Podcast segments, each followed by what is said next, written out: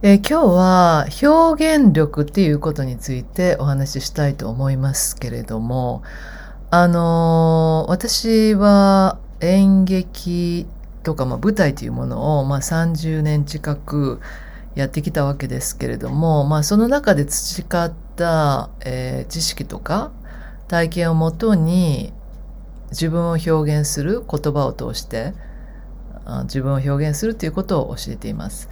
えー、その中でですね、まあ、表現すると言っても、プレゼンとか、まあ、スピーチとか、まあ、一般的なコミュニケーションとかいろいろあるわけですけれども、まあ、一番ね、大事なことは、あの、いつも思ってることなんですけど、なかなか伝わらないんですが、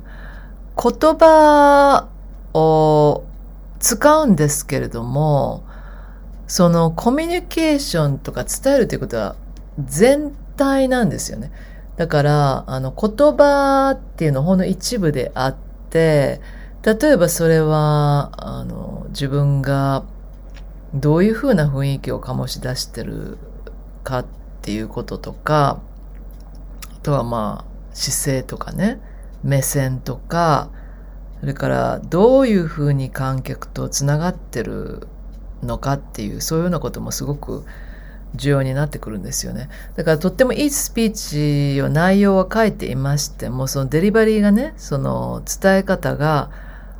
あの、まあ、あんまりこう、ね、伝わ、伝え方がこう、まあ、うまくうまくないとっていうか、うまくないと伝わらない、伝えるものも伝わらないっていうことになりますね。で、いい例で言いますと、ちょっと私ニューヨークに住んでた時に、あるスピーチの学校にちょっと見学に行きまして、でそれはどういうふうにスピーチを教えてるのかとっても興味があったんですけど、で、まあ、学生たちがですね、まあ、アメリカ人の、まあ、社会人ですね、この人たち。まあ、ある人は、まあ、プレゼンを磨きたいとか、まあ、ある人は仕事で、あの、こういう会議に出ないといけないとか、まあ、いろいろ理由はあるわけですけれども、あの、まあ、みんな、用意してきまして、原稿を。で、そのクラスの前に立って、スピーチをするんですけれども、その時にね、まず出てきますよね。で、出てくると、もうそこですでにその人の表現っていうのはもう喋る前から始まってるんですよね。で、まあ、はっきりとこの目線の中に入ってくるとき、もうそれ入ってくる前の、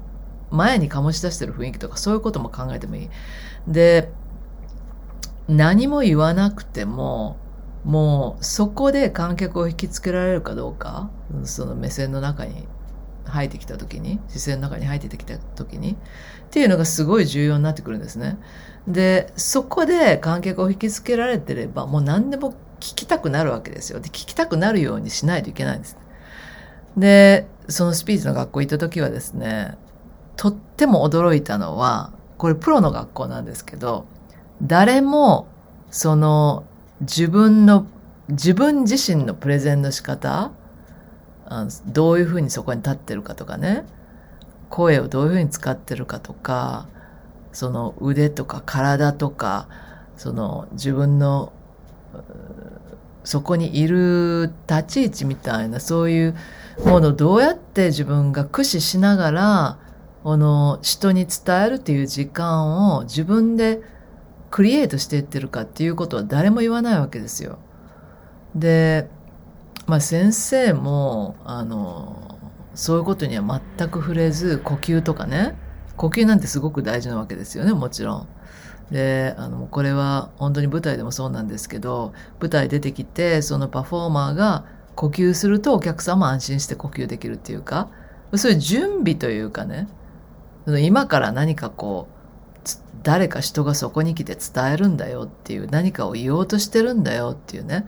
で、それに向かうやっぱり観客も準備がいるわけですよ。で、それをいかに自然に持っていくかっていうことも本当に自己表現、自己表現を伝える上でものすごく大事なことなんですけれども、全体像が見えてないっていうことはまあ一つ、ちょっと問題ではあると思いますね。その自己表現の場において。で、まあ、あの、そういうことをニューヨークのそのスピーチの学校に行きまして、私はちょっと感じ、